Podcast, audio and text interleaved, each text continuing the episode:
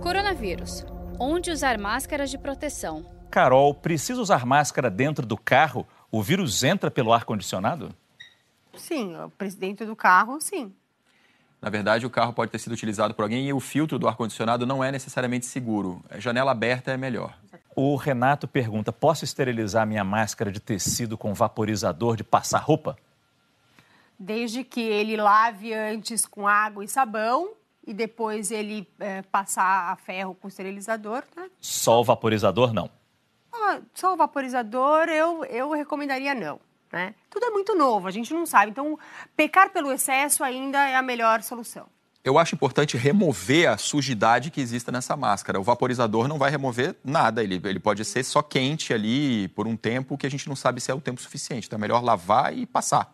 Pecar pelo excesso. Exatamente. um Saiba mais em g1.com.br/barra coronavírus.